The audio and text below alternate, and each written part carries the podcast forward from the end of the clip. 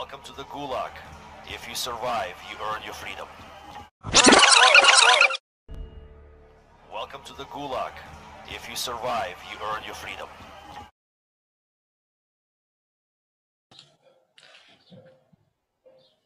Ah, ok, buenos días, buenas noches, buenas tardes. de- depende de qué horario estén viendo esto. Esta grabación está siendo hecha, bueno, está por encima de las grabaciones del podcast en tiempo original, ya que debido a un error técnico del mío, de porque yo lo grabé, eh, perdí la primer mitad de todo el podcast, que eran aproximadamente 30 minutos. Así que, en resumidas cuentas, les voy a explicar de qué se trataba la primera parte para que puedan entender la segunda. Ok. Bueno, comenzamos presentándonos. Eh, dijimos el nombre de nuestro podcast y el tema que se iba a ir a tratar, que fue, bueno, es la, el regreso a clases presenciales en la ciudad y Estado de México. Después ahí tocamos los temas de cuándo va a ser la fecha, que va a ser el 7 de junio, después de cómo es que las escuelas particulares muchas se negaron, no por el hecho de los contagios, sino por el hecho de la, que ya falta muy poco tiempo para que termine el ciclo escolar y que no le veían bastante caso. Después hablamos más adelante de eso, de que tampoco le vemos caso al regreso a clases presenciales este ciclo, pero sí al siguiente, ya que favorecería más a los alumnos, etcétera. Eso todavía lo tocamos en la segunda parte. Después de cómo afectaría la economía y afectó a los negocios locales, eh, que por ejemplo hay varias papelerías que no llegaron a tener ingresos y por cerca de nuestras colonias eh, tuvieron que cerrar y ahorita son ocupadas por puestos de más importancia durante esto de la pandemia, como farmacias, a lo mejor puestos de comida rápida, etcétera.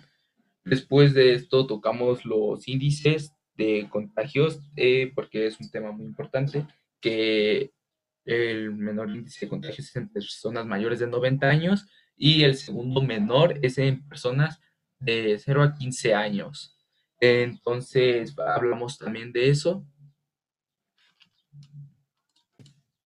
Después, ver, eh, después hablamos de cómo este tema del regreso a clases puede beneficiar para bien la economía del país y lo puede beneficiar para más, ya que tocamos los temas de que a lo mejor reactivan todo, por ejemplo, lo de las papelerías, el transporte público, va a comenzar a generar más ingresos, ya que se puede decir que ahorita están pausados por todo esto de la pandemia, la gente no asiste a clases, muchas personas se quedaron sin trabajo por lo que no acuden o no salen de su casa, entonces los transportes públicos eh, apenas está como volviendo a, normalizar eso, pero la verdad es que estaban muy vacíos y casi no generaban nada al, día, a la semana, al mes, eh, lo que sea.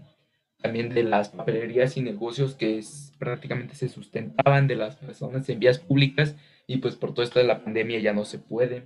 También de cómo la gente no aprovecha bien todos los recursos que les dan, ya que las medidas de sanidad están muy estrictamente puestas y la gente no las, no sabe respetar. Hay mucha gente que va sin cubrebocas en la calle y si algunas lo ponen, lo ocupan mal, se lo ponen abajo de la nariz o lo traen en la garganta. No es un adorno el cubrebocas, tiene un uso entonces, también tocamos ese tema.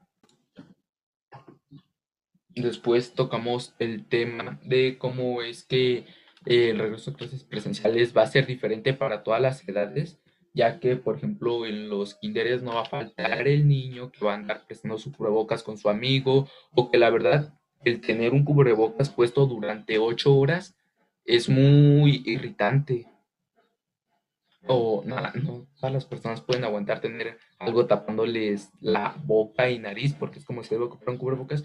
No todas las personas pueden aguantar eso, de hecho llega a ser hasta un poco fastidiante o sofocante. También tocamos los temas de que si volvemos a clases presenciales, a lo mejor no pueden tener monitoreados a todos los alumnos y no va a faltar el amigo que, el niño rebelde que se va a quitar el cubreboca, los amigos que cuando salga un profesor del salón se van a quitar el cubrebocas y se van a poner a platicar, la típica... Disculpa, eh, tampoco va a faltar la, la parejita que va a estar ahí en el salón. Son muchas cosas que van a romper las, las normas de sanidad. Por ejemplo, la escuela, los profesores y todo eso pueden decir qué hacer y qué no, hasta cierto punto controlar todo esto dentro de las aulas, dentro de la institución, pero saliendo no va a faltar los que ah, vamos a pelearnos al parque más cerca, las personas, a lo mejor no tanto por un acto de rebeldía, pero que sí se van a ver en la necesidad de quitarse el cubrebocas, de que a lo mejor los fastidia levantárselo, o sea, de una u otra manera, este, todo esto por lo que las medidas son tan estrictas, de una u otra manera se va a terminar rompiendo. Eh, platicábamos de cómo puede ser que entre los niños de kinder se empiecen a pasar el cubrebocas, algo que supongo que todos hacíamos durante las clases presenciales y que a lo mejor no era muy necesario, pero que decíamos que la, yo qué sé, tomar la botella de agua de otra persona, decirle, hazme agua, lo cual ya no se va a poder hacer entonces, bueno, aunque no se pueda hacer, obviamente va a haber personas que lo sigan haciendo. Tocamos los temas de cómo en las escuelas públicas es muy difícil que si son el doble, casi triple de personas en un salón de escuela privada y solo van a ir dos días a la semana, dividirlo a la mitad sigue siendo una saturación en los salones que a lo mejor aumenta mucho el índice de contagios. Entonces, todo eso no favorece a ese tipo de escuelas, más a las públicas, ya que son un buen de niños por salón, arriba de 50, 60, aunque los dividieran a la mitad de que lunes, miércoles unos y martes y jueves otros, terminan siendo 30 los de un salón de escuela privada eh, normal y aún así ya se siente sofocante. Entonces, no, la verdad, no, creemos que esos tipos de escuelas por más medidas que implementen, estén suficientemente preparadas. También tocamos el tema de cómo es al faltar poco tiempo, en escuela privada al menos, eh, el único motivo por el que regresaríamos o lo único a lo que le vemos como el caso sería para la preparación del examen con IPEMS, pero si volvemos para el 7 de junio, que es la fecha en la que establecieron, nos quedarían 13 días, que son dos semanas, y en esas dos semanas, si es por grupos, prácticamente asistirían cuatro veces. Entonces, no pasaría mucho y eso es en la Ciudad de México, aquí en el Estado de México. Eh, a lo mejor el Estado sigue en amarillo y se tarda más, y en lo que establecen todas estas normas, las escuelas se preparan y eso, pero lo más probable es que si volviéramos fuera para después de que presentáramos el examen con PEMS, entonces en vez de tener más beneficios el volver, simplemente sería otro índice de, de aumento de contagios y la verdad no le veíamos caso. Ninguno de los tres estamos de acuerdo en esto de, de cómo de regresar a clases en presencial en este ciclo. En el siguiente, como mencionaba antes, ya le vemos muchas razones de si favorece el aprendizaje, si favorece que los niños no tengan tantas distracciones, X cosas en del siguiente ciclo, pero al menos para nosotros, niños de tercero, y recuerden que es opinión personal, eh, no nos, no se nos hacía tanta este, necesidad de tener que volver este ciclo, ya que ya nos acoplamos este año, a lo mejor para el siguiente pues es nueva escuela X, a lo mejor los que quieren conocer nuevas personas, los que le quieren dedicar más tiempo a la preparatoria, los que se quieren aplicar más, eh, ya le vemos más caso para los siguientes ciclos que para este, que prácticamente ya está a punto de concluir. Y Creo que fue lo único que tratamos en esa primera parte y una disculpa si los dejamos sin esa parte. Si están escuchando esto es que no lo pude recuperar, una disculpa todo mi equipo y eso. Y les dejamos a continuación la segunda parte, después de que se cortara la sesión, y nos pusiéramos a platicar sobre lo demás. Chao.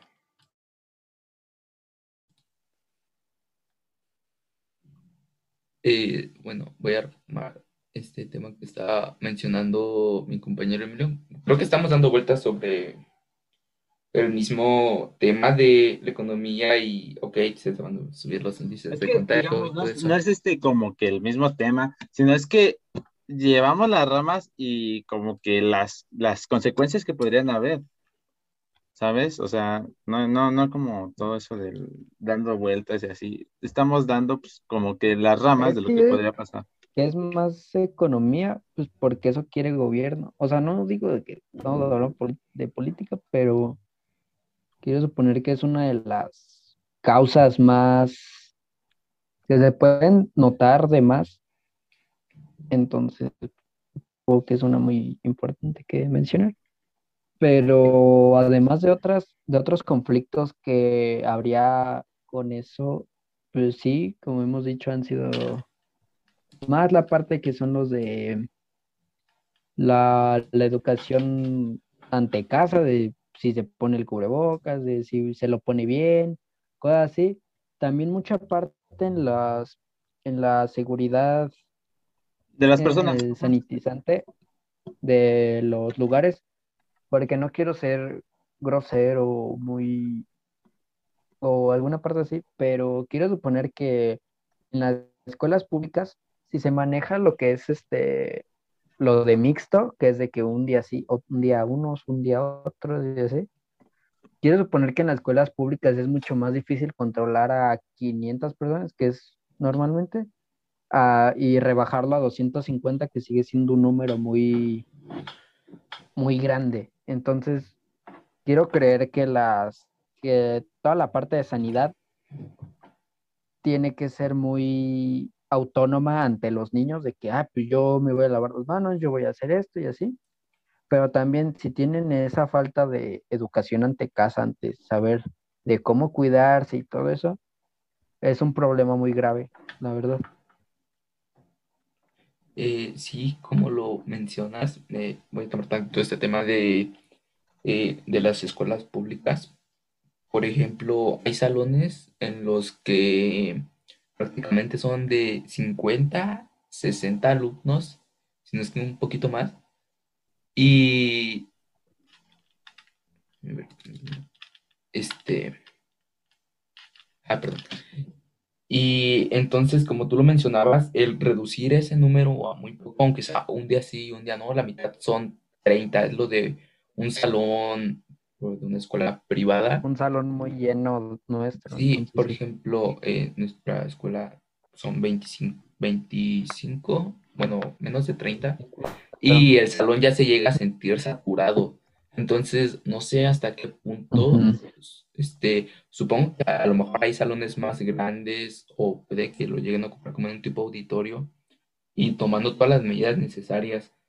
Pero seamos honestos, por al menos en secundaria o en primaria, no todos los, tanto de públicas, eso es tanto de públicas como de escuelas privadas, no todas las personas van a andar respetando la, las medidas de sanidad. A lo mejor hay sanciones y eso, pero no va a faltar el rebelde que va a decir, ah, yo me voy a quitar el cubrebocas. O la parejita que ya va a andar en el salón, o los amigos que se la van a pasar juntos todo el día. Entonces, eso es algo que impide que todas estas medidas de sanidad este, se, este, eh, funcionen como deberían de, ya que pues prácticamente las están no rompiendo, pero les están bajando la efectividad. Yo digo que, bueno, sí, concuerdo con ello, pero también este, bueno, y también este decir que que también es mucho la seguridad del, es este, arriesgar mucho la seguridad de, un, de los alumnos, porque pongamos algo, algún ejemplo con, las peleas. Sabes perfectamente que en las escuelas públicas, cuando estás fuera del aula, bueno, fuera de la institución, perdón, es ya, ese cargo ya se hace más hacia que el policía, etcétera, ¿no? Entonces, si estás en la escuela pues va, es este, este, todo lo que, todo lo que pasa en ello es por, es este, ay, se me fue la palabra, perdón, eh, va hacia la, va hacia las personas de la institución, los maestros, cualquier problema que se cause en ello. Eh, sí, siento que le diste justo al clavo de eso de que puede que lo estén controlando muy bien adentro de las escuelas, hay sanciones y todo, de que si tal persona se quitó el cubrebocas, lo sancionen, tal persona está infringiendo las normas, lo sancionen y eso. Pero, como tú lo mencionabas, afuera de la escuela ya es muy difícil que las autoridades, bueno, de la, de la misma escuela que son las que implementan estas normas, eh, puedan hacer algo porque, como tú dices, puede que las peleas de al final se van todos, yo que sé, al parque que está más cerca, se empiezan a pelear, se arma la bolita, se empiezan a quitar el cubrebocas y ahí ya hay un índice de contagios. Eh, o también la parte de que, bueno, perdón, como son ocho horas, pues, de clases, supongo que es mucha frustración el tener el cubrebocas en la cara, entonces yo al salir es como de ya, fuera. Sí, no tanto de, ajá, como tú lo mencionas, no tanto de que a lo mejor sean rebeldes y ya me lo voy a quitar, pero sí llega un punto en el que el cubrebocas ya llega a ser molesto, y más con esta, este clima que estamos teniendo, de, no sé si les ha pasado que de repente ya se empiezan a, sí, te sofocas. Hay, o sea, hay cubrebocas muy delgados y en lo general a mí no me gustan porque siento que en cualquier momento se rompen y por eso cargo siempre uno de, este, no, eh, y por eso siempre cargo uno de repuesto, supongo que es otra medida extra que puede tomar cada persona, pero los cubrebocas que suponen que están autorizados llegan a ser muy molestos o muy, se llenan mucho, entonces no permiten bien la respiración, que en un corto periodo, usted lo creo Por ejemplo, si yo tengo la necesidad de salir en mi auto con mi familia o algo para ir a algún lugar, eh, mencioné la necesidad, no vayan a creer que ando saliendo a cada rato, yo que sé, vamos a la plaza o algo, mencioné la necesidad para que no se me interprete, eh, es de que nos lo ponemos para subirnos al coche, subiéndonos al coche, nos sanitizamos, eh, al bajarnos cubrebocas y cada quien su propio gel antibacterial. Este, y así tratamos de cumplir todas las medidas necesarias, pero siempre hay como un inter en el que puedes descansar tantito del cubrebocas. Por ejemplo, sabes, a la tienda vuelves, te quitas el cubrebocas. Yo que sé, si antes te lavas la mano, te echas el antibacterial, te, te sanitizas y eso, eh, está súper. Pero si hay personas que solo cuentan con la medida del cubrebocas, porque sé que a lo mejor no todos tienen para comprar gel antibacterial o su propio sanitizante, eh, pues la verdad no, no sé hasta qué cierto punto las personas pueden aguantar tanto tiempo el cubrebocas y que no vayan a romper su, sus medidas sanitarias. ¿Sabes? Pero también se podrían como que ah, plantear los cubrebocas así que, digamos, que estén en la casa y hacen la necesidad y que, pues, digamos, ni se sientan, ¿sabes? O sea, no de estarlo colgando acá. Pues se han inventado miles y miles, ¿no? Pero, digamos, un modelo así, pues estaría bien, no estaría mal. O incluso las, las caretas, ¿no? Que... Pero también es mucha parte de la desinformación. Porque, por ejemplo, ¿qué tal si dicen, ah, llevo mi cubrebocas, pero es de esos de que, de que no se echas, el, de que soplas, estornudas y sale, ¿me entiendes? O sea, se puede sentir el como... O sea, no... Filtración También, eso es en parte que el gobierno proporcione, porque como dicen, no, pues no, no todos tienen, ¿no? Para gel antibacterial cosas así, que el gobierno proporcione eh, un tanto de eso, de una ayuda, podrías decir. Pero ¿qué tantas personas lo aprovecharían para lo que es? No faltaría la persona que los andaría vendiendo, la persona que no los utilizaría, la persona que los desperdiciaría. Entonces ahí es donde entra ese conflicto de las personas que no saben este, agradecer, usar, porque si el gobierno te está dando la ayuda, porque admitamos, los cubrebocas eh, son caros, o sea, no todas las personas tienen la posibilidad de poder andar comprando cajas y cajas y cajas y cajas. Por eso se hicieron los lavables y eso, que después salió que no servían y varias cosas así. Pero el andar ocupando para la gente de bajos recursos, que tiene que ir a trabajar el día a día ir, usar un cubrebocas, volver, desecharlo, al otro día usar otro, se acaba la caja muy rápido. Y no creo que si tienes necesidad de andar saliendo, esa necesidad, este, no creo que tengan la posibilidad de poder andando, de poder andar comprando tantas cajas de cubrebocas que al final a lo mejor uno lo terminan desperdiciando o si tu caja salió defectuosa y no te la quieren cambiar, ya fue desperdicio de dinero y ni siquiera te sirven los cubrebocas. Entonces son muchos conflictos que no favorecen estas partes de que se vuelvan a hacer las cosas en presenciales. Ajá, Cierto. como, sí, tienes, como dijiste, le diste mucho al clavo porque, porque de que, ¿qué tal si he visto mucha gente y me ha tocado muchas veces de que voy por la calle en, con mi cubrebocas y veo, no sé, un cubrebocas que puede reutilizarse tirado en el suelo y es como de que el por qué, ¿me entiendes? Y Claro, también muchas veces sigue, sigue. en las que en las que dices este que que afecta mucha parte de lo que es la a nosotros. O sea, y la gente que tiene pues sin problemas, la gente que que X cosa que está informada con todo gusto, pero yo digo que es más parte de la que no, o sea, es mucha más gente la que no. Entonces sí nos afectaría demasiado a todos. Claro, este, cuando mencionaste eso de que cubrebocas que pues sean reutilizados o eso, eh, entiendo esa parte de que para empezar un cubrebocas el mismo no lo puedes andar ocupando una semana el mismo, porque dice eh, cubrebocas desechables. Eh, a lo mejor llegas, lo sanitizas o algo y lo vuelves a ocupar. Por ejemplo, si vas a la tienda, no va a ser que vayas a la tienda, vuelvas y lo tires, ¿no? A lo mejor ese sí puede ser reutilizable, pero lo sanitizas, lo, lo, lo vuelves a dejar. Pero ya entra esa parte de que a lo mejor los cubrebocas desechables que dan o los más económicos o más accesibles para las personas, aparte de que no sirven, los ocupan durante semanas, días, este, entonces aún así se van deteriorando más y más y más. Llega un momento en el, no sé si les ha pasado que dejan un cubrebocas ahí y después lo quieren agarrar ya después de tiempo y ya está muy delgado, ya no sirve los resortes, ya se le, se le llegan a romper a varios cubrebocas. Entonces, pues esas cosas son las que, las que hacen que no sea tan eficiente como mencionaba eh, mi compañero Emilio. El gobierno hasta cierto punto sí podría dar cubrebocas a la población. No creo que a todas, no creo que a abarcar todas y todas las personas. Aunque los del gobierno gratis, no todas las personas los seguirían ocupando. Sería de, ah, pues dicho que lo dan gratis, no lo voy a ocupar.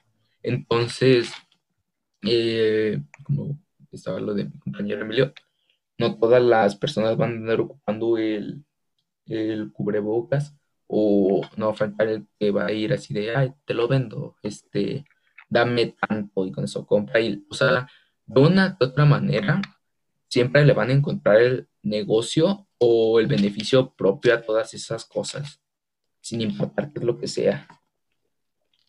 O también algo muy tonto que ojalá y no pase, de que qué tal si en algún kinder, por ejemplo, que es donde más podría suceder eso. ¿Qué tal si un niño dice, ah, está bonito tu cubrebocas, préstamelo, déjamelo y mañana te lo llevo? O sea, suena muy, es una idea muy, muy absurda, que hasta lo podrías tomar como broma, Pero sabes pero de que pasar. puede pasar, puede pasar, ¿me entiendes? O sea, hay posibilidad. Claro, como, bueno, esto yo lo creer. creo que diste en el, en el, en el, en el ese tal puntito, ¿no? Porque lo, también un problema, bueno, el problema es sencillo, hay mucha gente, ¿no? Toda la gente, nosotros, así, que a lo mejor no pensamos que algunas cosas están correctas o malas, ¿no? Este, también eso, eso de lo que dices, pues se me hace interesante porque, ah, no, pues que un- uno lo preste y así, y así, y así. Y digamos, eh, no, a veces todas las, las maestras que son las que están a cargo de los niñitos, pues digamos, a veces nada más van porque ahí hagan figuritas o cositas así, ¿no? No digo que en todas, pero en la mayoría. Y digamos, no, ni siquiera les prestan atención o, o así, ¿no? Y digamos, ahí, ahí, en esos casos, este, se podrían, me imagino que se podrían implementar otros casos, como, no sé, eh, que se les enseñe lo básico en casa, di- ajá, en casa, como a la antigua. Eh, y este, que así este, pues digamos, ah, ya, se- ya, se- ya sea un poquito más seguro para todos. Eh, sí, y voy a retomar un tantito esto. De, lo mencionaba mi compañero Eder, de que, eh, aunque suene muy absurdo eso de que los niños, de, ah, está muy bonito tu cubrebocas, préstamelo, se lo van a con el compañero, después el otro y así. Y si uno iba infectado o algo, ya contagió a todo el salón y después ellos van a su casa, bueno, eso lo dejamos tantito ahorita de lado. Eh, bueno, eh, quería retomar esto de, bueno, al menos yo lo llegué a hacer cuando estaba pequeño en kinder o incluso en la, en la secundaria ya no era tanto de, ah, vamos a tomar todos del mismo bote de agua, pero en kinder era de que lo cambiábamos, así de, ah, Ajá. a ver de qué es tu agua, le tomabas, ah, de a ver de qué es tu agua. Supongo que los niños lo siguen haciendo. O, en la, por ejemplo, en la Oh, secundaria, de que en educación física, pues sí, ah, ya se me acabó mi agua, o sin que sea educación física, ya se me acabó, regálame tantita de la tuya, y ya se la tienes que, o sea, y le dabas, o así. Tengo unos primos chiquitos, eh, pero va como, no me sé su edad, este, va como en tercero de primaria, creo, o menos, este, lo, no le gusta traer el cubrebocas nunca. Su mamá le ha hecho de todo, le ha comprado de los normales, de los blancos, eh, tiene unos que eran de figuritas, mm, aún así me lo pongo y me gusta un buen. Eh, y no le gusta traer el cubrebocas. El día que estábamos platicando de esto, de lo del regreso a clases, le preguntamos así que, oye, tú no te gusta traer el cubrebocas, ¿verdad? Y nos decía así de no. Y, o sea, su, su mamá ha hecho de todo para, aunque no te guste, supongo, su mamá hace de todo para que lo use, no es de que si le gusta, es de que lo va a usar sí o sí.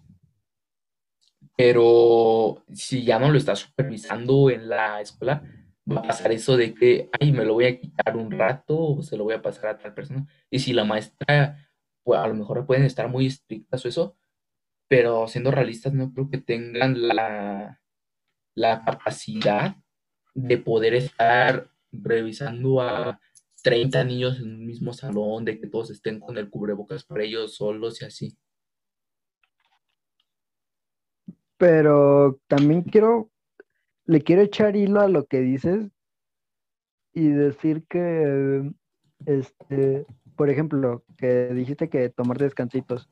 Por ejemplo, en la secundaria, que pase que es cambio de profesor, este, quiero suponer que tal vez dirás que estás harto del cubrebocas una hora, te lo quitas y hablas con tu compañero, ¿me entiendes? Entonces ahí ya es como que muy, ahí ya puede haber un choque muy rarito entre todo eso, porque, porque de que, como dices, de que puede pasar, puede pasar. Porque, ah, de que ya se fue el profesor, ah, que me voy a quitar el cubrebocas y voy a hablar con mi amigo de acá enfrente o con el de acá al lado, y entonces ya ahí se pueden contagiar y ahí puede haber algún caso de ello, entonces, pues, está muy, Sí, como lo, como decías esto de, por ejemplo, en nuestra escuela, de que el cambio de, de maestros, si era de que a veces los maestros no, no estoy echando culpas ni nada, por si esto lo ven, bueno, supongo que lo va a ver la misma, eh, no estoy, no estoy generalizando ni nada, sino que por ciertos motivos o eso, era de que el maestro no podía llegar a su hora al salón que le tocaba, y si el maestro que estaba en ese salón ya se había ido, los, eh, los profesores se quedaban, o sea, los alumnos, perdón, se quedaban solos. Entonces, si supongo que van a implementar algo para que no vuelva a pasar eso, me acuerdo que en la secundaria sí era de que hubo un tiempo en el que los maestros se quedaban hasta que llegara el siguiente profesor. A lo mejor en ese inter puede que los maestros los estén vigilando y no se puedan quitar el cubrebocas o X razón, ¿no? Pero sí o sí va a pasar por un descuido o algo y se lo van a empezar a quitar, a, a descansé, ya estoy harto, tal o toma agua, compárteme de tu agua y tal. Aún por más informado que esté la persona o algo, siempre va a haber algo que va a romper esa línea de los, este, de las medidas sanitarias. Por más que intentes o algo, en algún momento vas a levantar tantito el cubrebocas o algo. Es algo que no se puede evitar. Sí, sí, claro. Pero, pues, yo a mi postura, bueno, no a mi postura, es debate, yo a mi perspectiva, también yo digo que define una parte de entre sí, ¿no?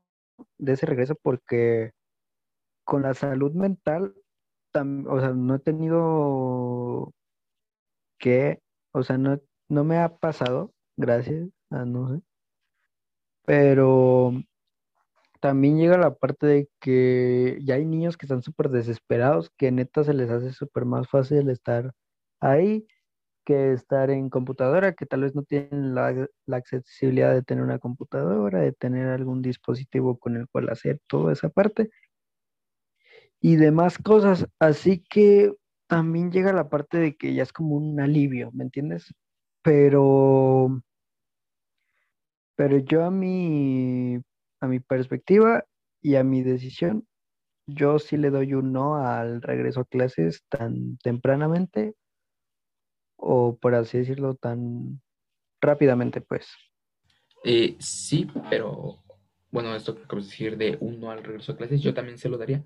En este ciclo, estamos hablando de este ciclo que está corriendo.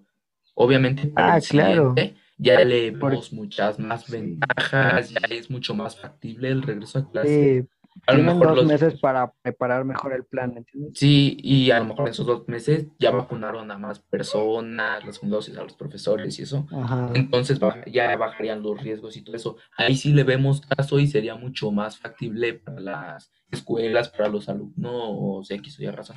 Eh, pero hablando de este ciclo escolar en lo específico, no le vemos ya tanto caso, porque como mencionábamos, el único caso que sería sería para prepararnos bien para el examen con MIPEMS. Y al menos nada más serían 13 días para mí, para cuando me toca aplicar el mío, si volviéramos el 7 de junio, que es como lo indicaban las noticias y todo eso, serían 13 días, no creo que 13 días marquen la diferencia entre ir, entre pasar o no quedarte.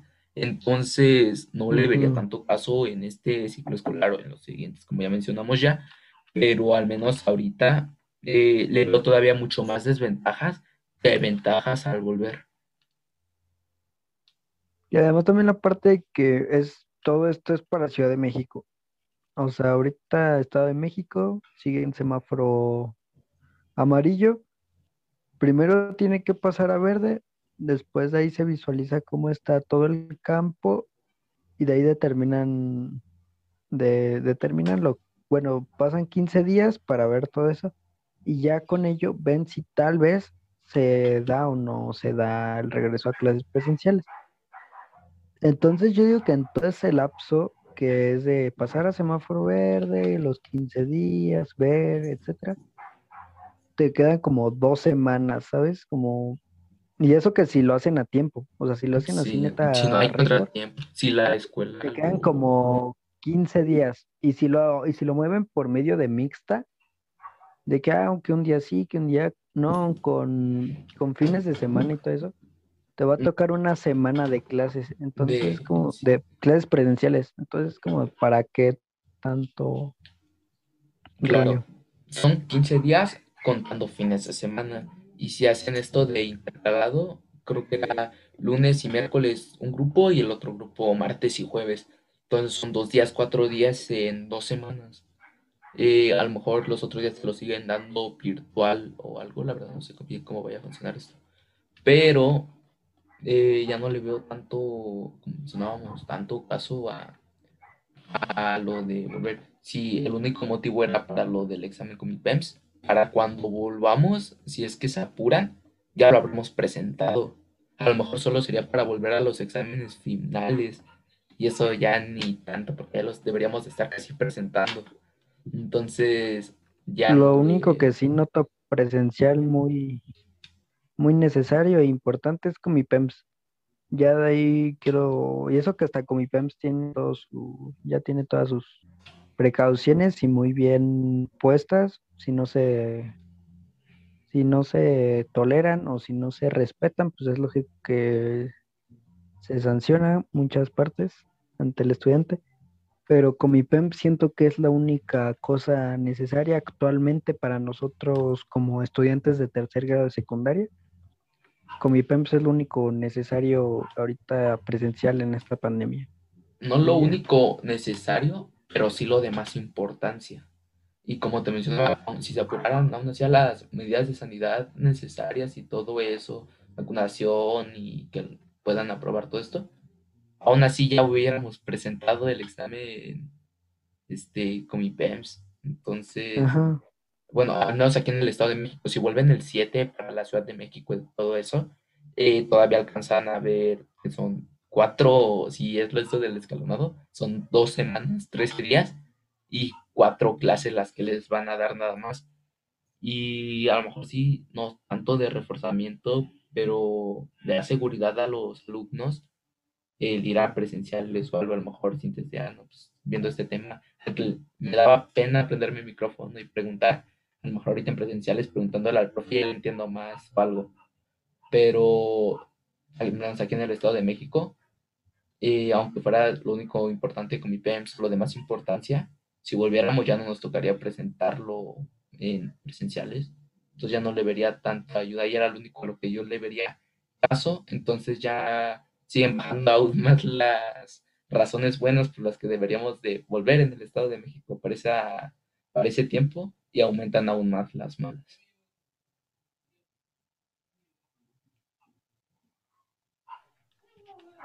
Sí. Pero pues, pero como dices, sí no es lo único necesario, pero sí lo de más importancia.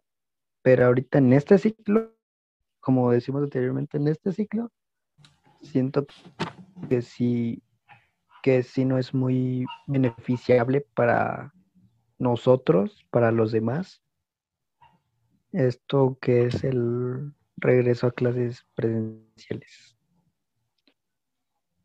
Eh, exacto. Y pues, Pero ok, pues bueno, ya, ya ya creo que con ya cada quien dio su punto de, de vista. el podcast. Ajá, ya cada quien dio lo que tuvo que decir. Cada quien mencionó su punto de Y vista. pues y- bueno, esto fue, esto fue en el Gulag eh, con Emilio y Eder y nuestro invitado especial Ricardo Castro López. Pero pues ya, muy buenos días, muy buenas noches, muy buenas tardes. Hasta, hasta luego. Ya, ya cumplimos el tiempo para Hasta poder luego. monetizar en todas las plataformas, entonces ya tenemos que cortarle. Y, y ya lo único que nos interesaba Ya prácticamente. vamos por unas